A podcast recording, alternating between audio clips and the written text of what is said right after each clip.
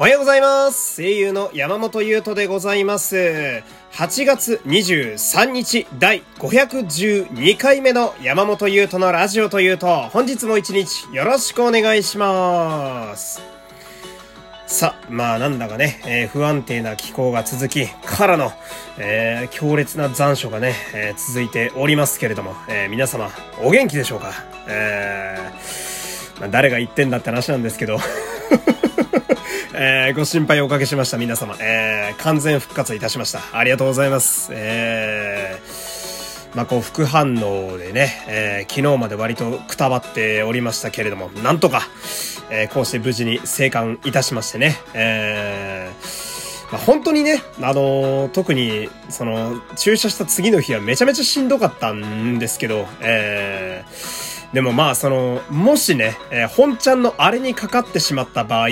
これよりもしんどい時間が2週間ぐらい続くんだろうなと仮定すると、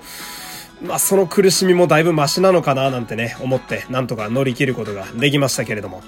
まあ、その時に、えー私が学んだこととかはですね、えーラジオでまとめてあるので、まあ、ご興味ある方はですね、えーぜひ、えーこちらも聞いてみてください。まあ、これからね、2回目を打つ方も多いんじゃないかなと、えー思いますので、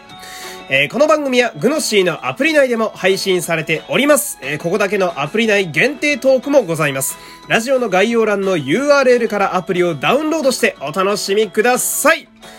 第3回、えー先方に、えーお渡しいたしました。えー昨日ですね、えーやらせていただいたので、まあ、今週中に新しい回も上がるかなと、えー思います。この番組はグノシーの提供でお送りします。というわけなんですけれどもね、えー、これはですね、うーん、なんかちょっと寂しい話でもあるんですけれども、えー、最近私の中で一個確信に変わったことがありまして、それがですね、その、お菓子を食べる胃が小さくなってるんですよ、私。え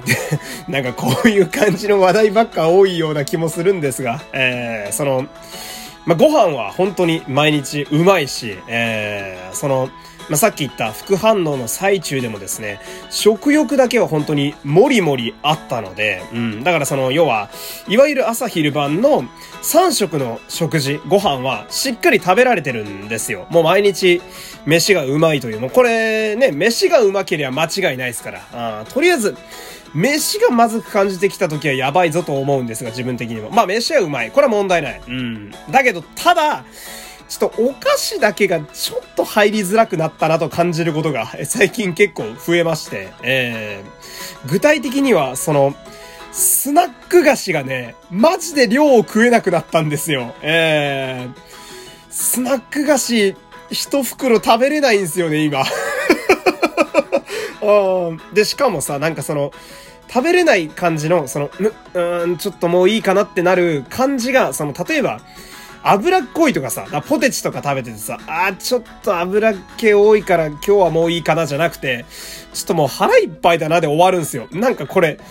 すごい寂しいなと思って、量食えない方が寂しくないですか？なんか、油だったらちょっとまだって思うんだけど、いや、こんなにいらねえなと思って止めることが多くて、あー。で、その、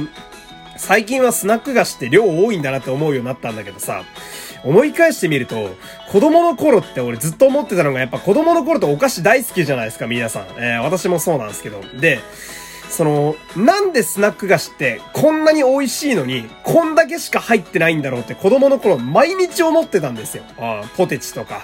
えー駄菓子のキャベツさん太郎とかさ、えーコーンポタージュとかさ、じゃがりことかさ、なんでこんだけしか入ってないんだろうってずっと思ってたんだけど、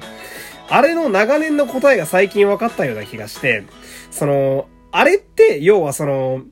俺たちくらいの世代の方々がお菓子を考えて製品開発をしているわけじゃないですか。えー、だからなんだなっていう。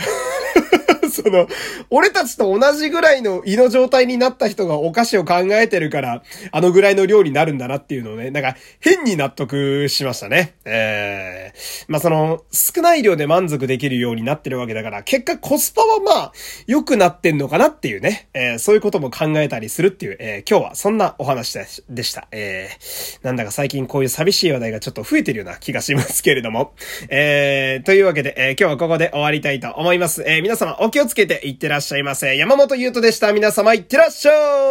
い